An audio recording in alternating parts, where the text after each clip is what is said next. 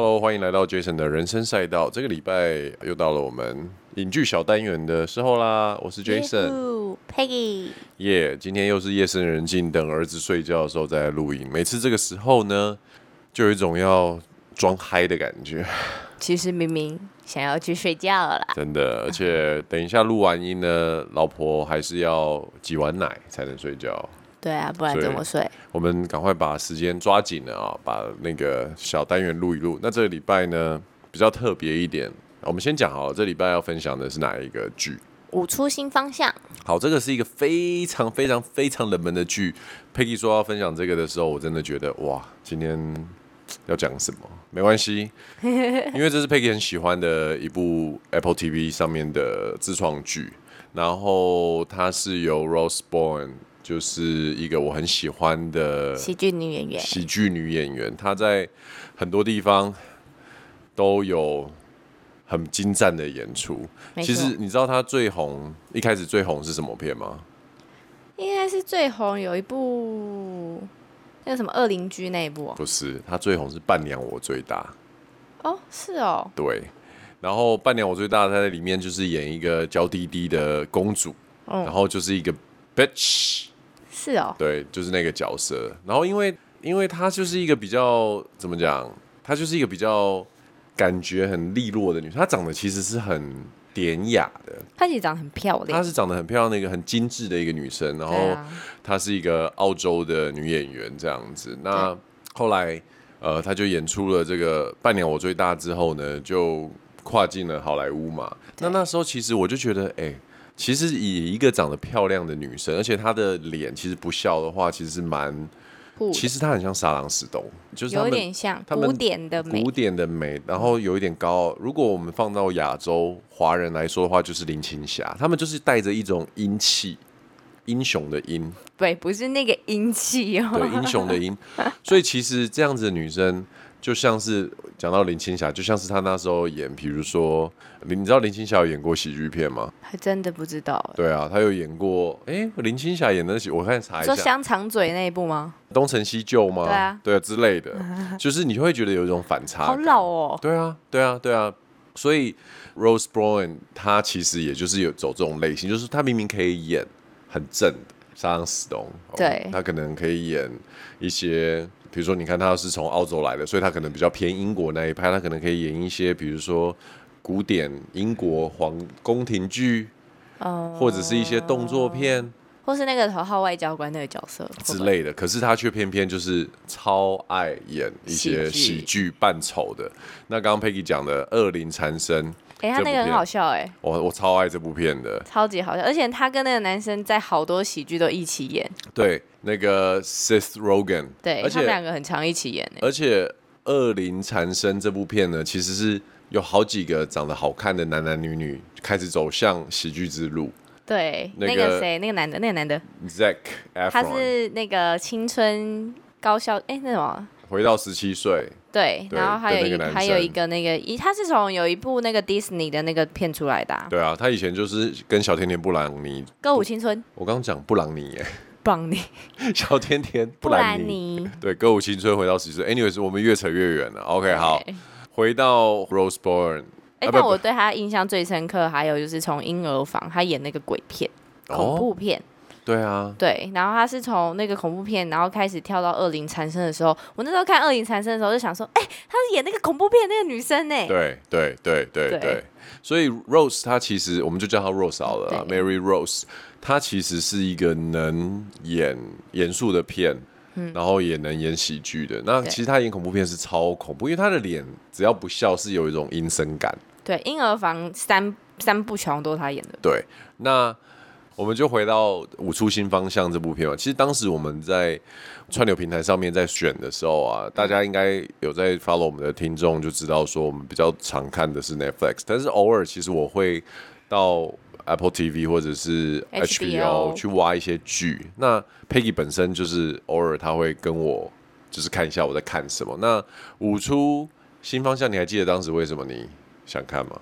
造型，是是因为跳舞啦。对，是因为跳舞，就是想说，哎、欸，舞出新方向，它是哪一种舞？这样。对，然后因为 Peggy 以前也是跳芭蕾舞的，所以某种程度上他就选了这部片，然后没想到哦，啊，Mary Rose 演的，OK，我也很喜欢这个女明星。以前我就有跟 Peggy 讲过，她是一个我很喜欢的，就是漂亮的、呃、漂亮的女幽默的演员这样子。然后我们就开始看下去。那今天呢，我就觉得要让 Peggy 来好好分享一下，到底为什么不止开始会选这部片，而且还一一追追到现在第三季了，都没想停呢、欸。其实我觉得很。妙的是，我那一天不是跟你分享，我说奇怪，这部剧感觉没什么人在看，很冷门的感觉，嗯、超冷门啊！我连上网找资料都觉得很冷门。可是他居然播到第三季，所以我觉得他默默其实也有很多观众在看。不然你哪有那些资源？那么多片，干嘛把资源分给他？OK，好，那你觉得这部片对你来说吸引你的地方？你往下看下去，你要不要先大概讲一下这部片？我们来每一集都要让 Peggy 讲一下那个剧情大纲。我们来看看你能多简化。好烦哦，每次都要讲剧情大纲。你要把它想，我觉得诀窍是你不要把它想成是我要简单讲完这些事，在简单讲完这个大纲的过程，你要想办法吸引人家觉得哦。我想看，好，oh, 开始。好，大家，这部片，这部片反正它的故事背景就是在八十年代的 San Diego 嘛。然后他其实原本一开始他是一个议员的夫人。你的断句要不要好一点？议员的夫人。对啊，他是一个议员。对，他是的夫人，然后他就叫希拉。他的先生是个议员。对，他的先生是个议员，他叫希拉。然后其实就是看似就是很风光啊，就是因为他就是一个议议员夫人啊，然后也没有工作，就是在家带娃这样，然后帮助老公就是协助他的事业这样。但前面其实他就有交代，就他私底下其实压力很大，他都会偷偷的开车，然后去买汉堡，然后跑到一个饭店，然后把汉堡吃完再催吐。这是他的解压方式，所以你就从这个方向，你就可以看得出来，这个人他其实生活压力很大。但为什么他生活压力很大？他明明就只是一个议员夫人，他只要带娃，他又不用干嘛，为什么压力很大？原因就是因为他自己有一个，我觉得他是有一个自我实现的梦吧。对，就是他可能自己想说，他的自我意识告诉他自己说，我不想要走这样。因为平时他以前在学生时期，然后出社会的时候，其实他的那个人生就是。学生时期学业很好啊，然后毕业之后的工作也很好，但是为了嫁给这个议员之后，她就走到背后就协助丈夫。你想要说的是隐姓埋名是不是？对啊。OK，好，继续。对，然后就慢慢的，她从老公开始选议员失败之后，然后慢慢的找到自己想做的事情，然后跳韵律操。她发现韵律操可以让自己就是很开心，找到自己。对，找到自己，所以他就觉得他想要把韵律操这个东西就是发扬光大，然后慢慢的有一些自己的工作啊，然后跟老公的婚姻啊，跟他的家庭啊，跟他走向如何走向就是大家都知名的一个韵律操的教老师，就是对，然后这个的的故事。那为什么对啊？这有什么稀罕的？他听起来像是一个比较文的。故事走向就是平平稳稳的这样，很多内心戏哭哭啼啼，是这样吗？其实他在里面完全没有哭哭啼啼。对啊，所以到底吸引你的是什么地方？他吸引我的地方就是，你看他就是他原本是只身处在家庭，然后帮助丈夫，然后养育女儿，然后隐就隐姓埋名嘛。但是他还是有一直有自己有一个我想要做点什么的想法，我不想要只有这样，然后。你就会觉得现在的女生很多都是这样啊，就是我我们工作嘛，我们有家庭啊，但是我为什么就是只能成就别人，而不是成就自己？OK，你你有看过《欲望师奶》吗？没有，没有。那你知道这部片吗？知道，《Desperate Housewife》就是《欲望师奶》这部片，嗯、它其实它的编剧是叫 Annie Westwood，OK，、okay? 嗯，也就是这部片的编剧。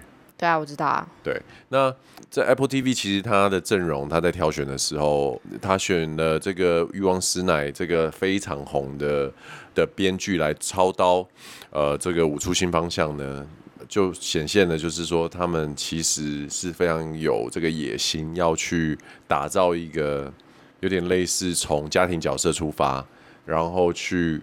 探究人生真正的意义是什么？这样子的一个故事模式，因为 Annie Westman 她比较是属于这种，因为她是一个女性的编剧嘛，所以想当然，她对于女性的呃议题，还有她比如说身为女生不同阶段啊，从呃结婚到生小孩到呃为人妻，然后变成妈妈等等等等一路的心路历程，她都会比较细腻的刻画。那回到呃女主角希拉的这个角色，她就像你说的，她原本是她原本是一个议员的太太，但是这个议员其实不是非常的靠谱。有点像是我们之前，哎、欸，我们有分享那个吗？我们离婚吧？没有，没有。OK，前阵子有个日剧很红，也是一个在选，他应该也是议员吧？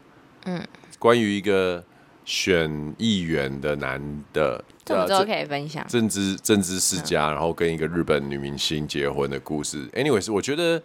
他这样子的一个设定，在你说几零年代，八十八零年代是一个很微妙的设定。为什么？因为在 San Diego 是一个比较开放的，在美国里面来说，圣地亚哥加州这一个周边等于是一个比较开放的新潮的一个地区。那想当然尔，他们年轻的议员夫妻，他们想要在这个地方闯出一片天。会有很多的想要去去尝试的东西，也在跟现有的体制做冲突。那她老公在这部片里面，其实一开始就没有那么顺。那当然，整个主角都是在希拉身上嘛。嗯。那我觉得在这部片会让我会陪着佩奇一起往下看，有一个很重要的原因，是因为我其实蛮好奇女生在。从以前到现在，他们在家庭角色中的转变，各个阶段的转变中所遭遇到的这个内在冲突是什么？因为如果老公是一个，比如说主要的经济来源啊，或者是决策者的话，其实很多时候老婆的角色比较是一个辅助，或者是甚至是一个依附的这样的角色。可是人生并不会永远都是同一个状态嘛，有像这部片里面，老公就。他们没选上嘛，对不对？对啊，后来，然后所以变成是家里面出出现一一种氛围，就是好像太太需要做些什么，出谋划策。对，那老公老公因为没有选上这件事情，会导致就是说先生的这种无论自信心啊，或者是全部被打击，对，全部被打击。这时候如果太太没有 step up 去做一些什么的话，可能整个家无论是经济面或者是整个气势。或者是这种士气方面的部分就完全会消退掉。那呃，刚刚提到就是说，希拉他其实在呃在剧里面，他就是接触到了爵士舞，对不对？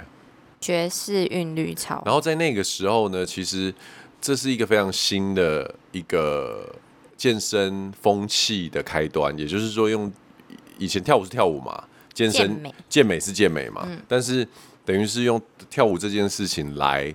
应该不能讲取代，就是说它是一个新的形式的一种健美方式，就像我们现在新兴重训这样一样，对就是是一个运动方式。然后他们那时候就开始有这个爵士健美操的潮流。那他一接触到之后，他就发现他很喜欢，嗯、他就想要把这个东西就是带入自己的生活里面，然后就很多的机会让他也走到了目前这样。那为什么你觉得他？你想象那个角色啊，而且你以前又是跳舞的人，嗯、为什么她接触的这东西就会好像在生命？她当时跟她老公，无论是呃事业上啊，哦，或者是私生活上的这些冲突跟挫折，为什么她遇遇到跳舞就觉得好像找到了一个曙光一样？因为我觉得最主要的原因是可以瘦。啊但是他已经很瘦。没有，你知道他在剧里面，他其实是想要表达说，他要保持完美的身材，他要注重好自己的外表，所以他才会压力大的时候，他暴饮暴食，他有暴食症。但是他愿意，他还是就是会因为我的体态完美，他会催吐，把那些东西全部吐出来，然后回家再吃一些健康的东西。然后他遇到这个就是健美操的时候，他发现原来跳舞可以让他。很快乐，然后又可以变瘦，然后又可以让他释放他的压力，所以他觉得这个东西是他的救赎。就像我那时候，可能我一直在跳芭蕾嘛，为什么会跳芭蕾？一开始当然是喜欢这个很美的运动，但后面发现我原来只有在跳芭蕾的时候才没有任何的思考。就是你就是专注在跳舞上啊，专注当下。对，你根本就不会去想一些，呃，我今天要干嘛，我明天要干嘛，我就是专注在当下，然后把自己的就是身体的能量就是释放出来。我觉得就是一个很舒服的时候。我觉得他应该也是这样。就是，那可是你刚刚一开始说是因为瘦，当然他就是因为瘦，因为这个最主要的原因，他可以因为这个运动让他达成到瘦，然后他不用去催吐，不用因为他的暴食症又感到愧疚，感到就是。不舒服，就是一直重复这个轮回啦。但我觉得我看起来，我觉得最重要的不是瘦，哎，最重要的是你刚刚讲的其他两个，让他感觉到快乐。哦，但是他是用瘦去带入他这个故事里面啊。怎么说？他就是因为用催吐这个东西，然后让他再去发现韵律操这个东西啊。嗯。所以我觉得他还是用体态去让他发现健美操这个东西。因为你知道我在看这部片的时候啊，会吸引我的点呢，我觉得是应该说平淡的生活底下，其实每个人有每个人很多很多的压抑跟。困难过不去的那一关。对，那我觉得像这一类的片，它可能不是说很多动画，或者是说战争片，很多很强烈的刺激的东西。可是我喜欢这种会把剧情还有台词写得非常的深入跟细腻。同样，它也是很多的台词去堆叠一个人的深度。嗯，那下个礼拜我们可能会分享的是那个，哎、欸，我们最近在看的是什么？小熊餐厅哦、喔，大熊餐厅，大熊餐厅。也是一样哈，它其实是就是日常生活中的平淡，但是你会觉得说很深很深的进入每个人的生活。好，回到呃《舞出新方向》这部片，我觉得呃女主角 Sheila 就她用她的演技去让我们真的进入了一个，就是说她在台面上身材非常好，打扮非常时髦，然后家庭好像也非常前卫，非常的过得不错，风光，但是。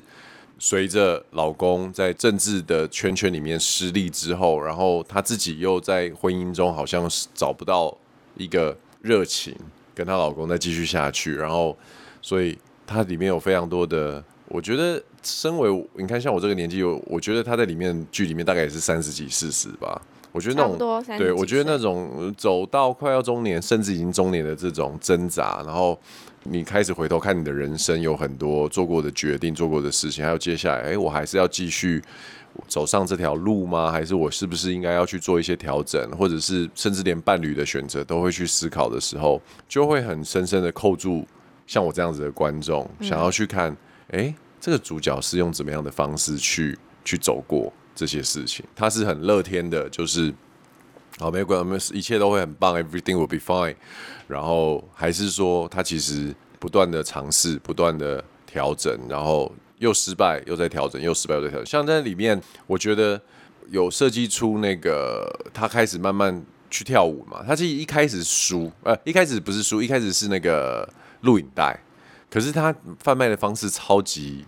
他就是自己录完之后，一片一片在车上卖，对，就很像卖盗版 CD 这样。对对对对对对。然后，但是很惊讶的是，他卖光了。对，因为这就是会让很多人觉得说，哇，我也要像你一样嘛。可是你看哦，大家以为他是练舞跳的瘦嘛，但其实没有，他是他是催吐，他是催吐，他是用一种很奇极端的方式催吐。而这个催吐其实还有很多含义嘛，包含他不喜欢的自己，包含他想要隐瞒的。呃，那些黑暗的那一面，对对，对，OK。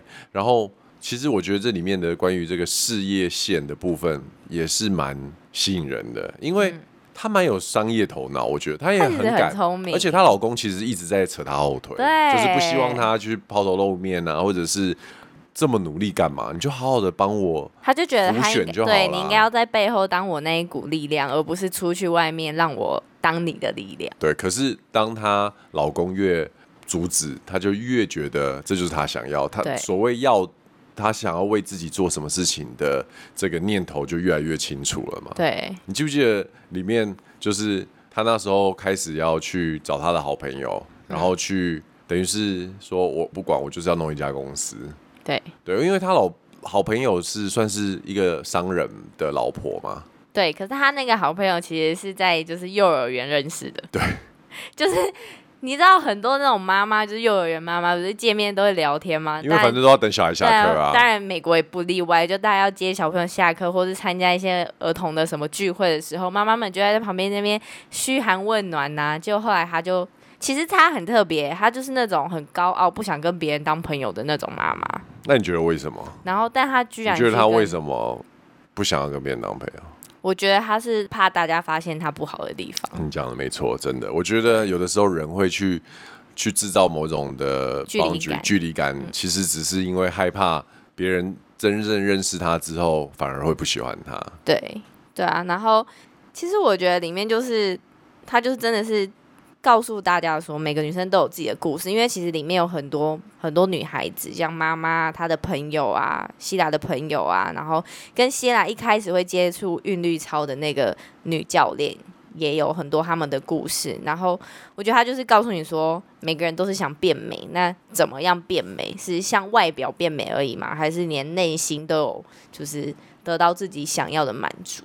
所以我，我我觉得这部片呢，撇开就是说，可以让我们去看到女性八零年代的女性，我觉得现在也是一样，就是不一直不断的在在找自己的定位嘛。对。然后自己的本身的内在价值是什么？然后在这个世界上到底是处在什么样的位置？嗯。到底自己是一个有用的人吗？然后是不是？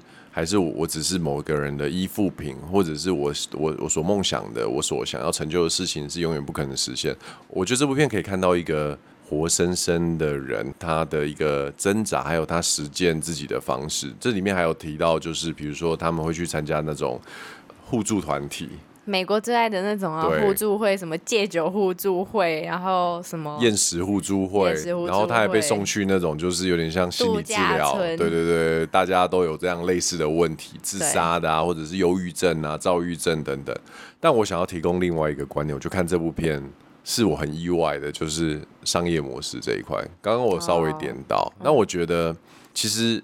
很多时候，在我们在读一些书啊、商业作品啊，或者是像你知道，我很喜欢去看一些就是呃什么商业周刊啊这种，在讲一个人他怎么一路成功，或者是他遇到什么。我其实不是喜欢看一个人怎么成功，我喜欢看一个人怎么遇到挫折之后站起来。Oh. 失败的故事。我觉得《舞出新方向》这个片名虽然它叫 Physical 啊，Physical 是一个呃六七零年代美国一个很有名的舞曲。嗯，你有听过吗？Physical, physical, yeah, physical，对，就是很老很老的舞曲，disco 的舞曲。然后，但是舞出新方向，其实我觉得他在讲的也是不，虽然他是用跳舞当做他的工作事业的一个开端，嗯，一个核心，但是他其实一直不断从有点像打怪这样，一直从小小的不断一直越打越大，越打越大。你看，就像你刚刚讲，在自己的后车厢。卖可能二三十十卷吧，卖完了，然后接下来就遇到第一个瓶颈啦。这个东西他要怎么样去让吸引更多的人来买？他怎么用那个好的方式去去创造更多的 copy 嘛？对。然后还有合伙人的关系，他原本跟当时他的舞蹈老师合伙，结果后来怎么样？翻脸了。对啊，为什么翻脸？我记得好像是钱没有分清楚是是？还有就是两个人对于接下来编舞的。哦，谁要当主角啦？对，就开始已经有分歧了嘛，然后就其实他也做了蛮下流的事情，跟人家拆伙啊，就对。而且那个老师也就说是我带你进来的、欸，哎，对啊，嗯、他等于是算是踩在这个老师的头上，把人家踩踩，因为他比较正，大家比较想要看他，他也比较瘦，对对对，对对，因为另外一个那个老师其实就是矮矮小小的，对，然后呢？他又有机会遇到一个商场的一个，而且他又比较聪明，对，他又比较聪明，然后遇到一个商场的主管，可以让他在这个商场里面开舞蹈教室。他不是主管，他是老板。哦，老，他算是专业经理人。对对，就是对啦。然后他厉害的，然后也他反正也是某种程度上有点卖色这样子，跟他们后来也有出轨啊。对啊，就卖色啊，对啊，对啊，就整个就是很火辣的这种，就在商场。其实里面就是蛮精彩的，对，就是什么见招都有。对对对啊，你看他为了要，其实某种程度上，他为了要得到他想要的，我觉得他的决心蛮强。对，他就是什么招数他都想得出来。然后这种决心就是好看的地方，因为你反而不会觉得说哇，你这个对里面的人都觉得他是 bitch，actually。但我们。观影的人看，你可以了解，对，反而不会觉得他很讨厌。他有个很纯粹的追求，而这份追求，你也知道，他不是，他并不是一开始带着我要伤害你，或者是我要牺牲别人，只是有一些决定，他就是一定会带着某种程度的伤害嘛。对啊，跟对他人的冲击，那怎么办？嗯、然后一直演演到第三季，他开始哦，舞台已经变成可能地区性，甚至他会开始去找到一些。比如说上电视的在跳类似的节目，因为电视上可能开始会有那种哦，大家一起跳啊，然后那种老师是全国性的电视台的联播的。对，因为他其实就是有研发了一个新产品，对，就叫那个叫什么店，就是踩高店。对啊，对，啊、然后结果他还没有发行就被别人先发行了，对，然后他就很气愤，觉得我被人家抢先了。对，那当然他的东西就没有价值啊。然后他也发现另外那个人他上了电视，然后就去宣传他自己的电视，就是全国美国，对啊，大家就是都看得到、啊，大家都看得到。然后他就想尽办法，我也要上电视。对，然后他就有很多要去，比如说当那种间谍啊，去看一下同行在干嘛、啊。对对对，所以说。虽然这部片就是很多女生的这种困境的自我探索跟突破，可是我觉得你可以从你也可以在里面找到很多关于商业的。就其实他真的是非常积极的一个商人。是啊，是啊。嗯、然后没想到这样子的一个小品般的剧，就像你讲的，他也拍到第三季，而且第三季这个演员，刚刚、啊、我跟 Peggy 讲了，他完全不知道是谁。什么恋夏什么五百日啊，有个叫 Zoe 的，我没有看过。她在我们那个年代算是有一个小段时间的女神，很红，哦很红。我觉得她有点类似像现在的罗比，芭比的这个女主角。哦，真的假的？有一两个暑假到这个程度，哇！而且那时候她演那个恋夏五百日的时候，是跟那个叫高丁哦，就是有一个。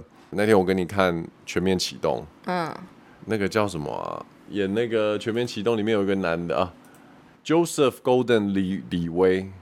哦，我知道他。那时候他还没有很红哦，是 Zoe 比他还要红哦。哦，我想起来 Zoe 了。对，他以前长这个样子啊，他现在也变成熟了。哎、欸，那他在那个这部那个《无处新方向》里面第三季，我根本认不出他。因为 Zoe 是一个大家为什么很喜欢他？因为他那时候是走这种。红深发色，蓝眼睛，然后蓝眼睛，白皮肤，会有一种纯情感哦。恋夏五百日嘛，可是这这里面他是走金发，我觉得女生其实我发现金发并不是每个人都很适合，因为有些人金发就会让你感觉好像没有什么特色。对啊，对啊，然后所以这算是一个小插曲，因为 Zoe 很久很久没有演没有出小荧幕了，我真的就是电视剧这样子。对，我觉得这个礼拜这部片其实。我觉得它不好介绍，原因是因为它真的是一个乍看之下非常小众、非常小众的。但其实你会一一集一集一直被吸进去，想要看它下一集发生什么事情。而且我一直很好奇，我发现你还蛮被七零八零年代的这种美国剧吸引的，为什么？这第一，你又不是美国长大；第二，七八零年代对你来说又很遥远，甚至在你出生前。可是你喜欢什么？是不是因为造型？造型是很大部分，对不对？因为它的造型真的都很美。我发现八零年代这种鲜艳的或者是大条纹的，是你很喜欢的穿衣风格。就是他们就是那种比较走很夸张式，但是又会有身材身段的衣服，有点像就是华人世界里面的旗袍的那种感觉，花样年华。其实我觉得这东东西双方在那个年代都是走这种。制式定制感，真的，而且我不是跟你说，我那时候每一次每一节我都说，哦，他的那个耳环我真的好想要。我、哦、天哪他，他的衣服我也好想要。但是我觉得他的身材真的是穿什么，因为他就是有个时尚、啊，他就是时尚骨架，他就没有奶、啊、小胸胸、啊、小胸部、小胸胸，然后脸又漂亮，所以其实他穿韵律服，哎、欸，其实我觉得韵律服超丑的。小时候我看高叉，真的很难看，很像我们玩三铁女生穿的衣服。会难看吗？我觉得很好看啊。啊，就像我跟你讲的。女生会摇呼啦圈，那个叫什么？Hooters 哦，你记不记得我跟你讲？我觉得 Hooters 台湾它的裤子就是不适合，因为我觉得高叉如果就是你的腿一定要有屁股跟腿，对你屁股跟腿不 OK 的话，其实以前 Hooters 在台湾刚出来的时候，很多人喜欢去嘛。我去过一次，我就觉得超丑的，台湾女生真的不适合。可是去年我又再进去的那个 Hooters 一次，我就觉得哎。欸台湾女生有在练腿跟屁股哦，对啊，哦、所以这个这个礼拜的夜配，OK，对，怎么扯到这边来了？Anyways，好，反正我觉得这部片有三个观影重点啊。第一个就是我觉得女性对于呃自自我价值的追求，嗯、然后还有一些就谈婚姻啊，谈感情啊，谈金钱独立啊，怎么克服这个困境，然后面对自己。然后第二个就是我刚刚讲的商业模式。的这个经营，我觉得就是所有人都不是出生来自于一个商业世家嘛，每个人都是在这个摸索。其实我觉得也借由这部片这样子给 Peggy 一个怎么讲一个建议，因为我们最近也在谈，就是说是不是 Peggy 可以开始做一些什么样的呃小在家可以做的工作的小生意之类的？我觉得很多东西真的就是像他一样啊，没有没有人教你，就是你有想要，你就是只能一直试，一直做，然后也许会有一些机会，也许会有一些挫折吧。Anyways，走过的路都会是你的。那、啊、第三个东西真的就是风格啊，我觉得 Apple TV 的片他们在场景的设置啊，或者是服装造型上面，其实都不马虎。我觉得他们很用心哎、欸，很用心，是真的超级用心。你可以感觉出来他们是走比较精致路线，相较于 Netflix 的对啊，一些制作来说，他这部剧其实你可以去，我觉得他如果有什么最佳服装奖的那个奖项啊、嗯，他们真的应该会得哎、欸，有机会。他每一集真的每一套衣服都是很精心的去打扮，帮希拉这个角色去做打扮，然后不只是他，就是其他配角们也是也也是打扮的都是很符合那个年代，然后每一样配件都不马虎。所以所以我觉得八零年代美国的这种片很多啊，我觉得。某种程度上看久了，你你甚至没有觉得他这么遥远，好像这样的人、这样的造型，今天就算出现在大街上，你也不觉得奇怪，你也不觉得奇怪，反而会觉得哎、欸，时尚，很好看，很好看，这样。OK，好，这个礼拜我们的分享就到这边喽。真的是一个很小众的片，但是我们我跟 Peggy 都非常推荐。那没错，我们这个礼拜还是没看芭比哎。啊，有谁来帮我顾顾小孩啊？好，如果愿意帮我们带小孩的，让我们去看芭比的话呢，请留言到我们的 Apple Podcast，对，请你吃饭，然后还付你钟点费。OK，请或者私讯到我们的粉砖，好，谢谢。OK，好，那我们就下礼拜见喽，拜拜，拜拜。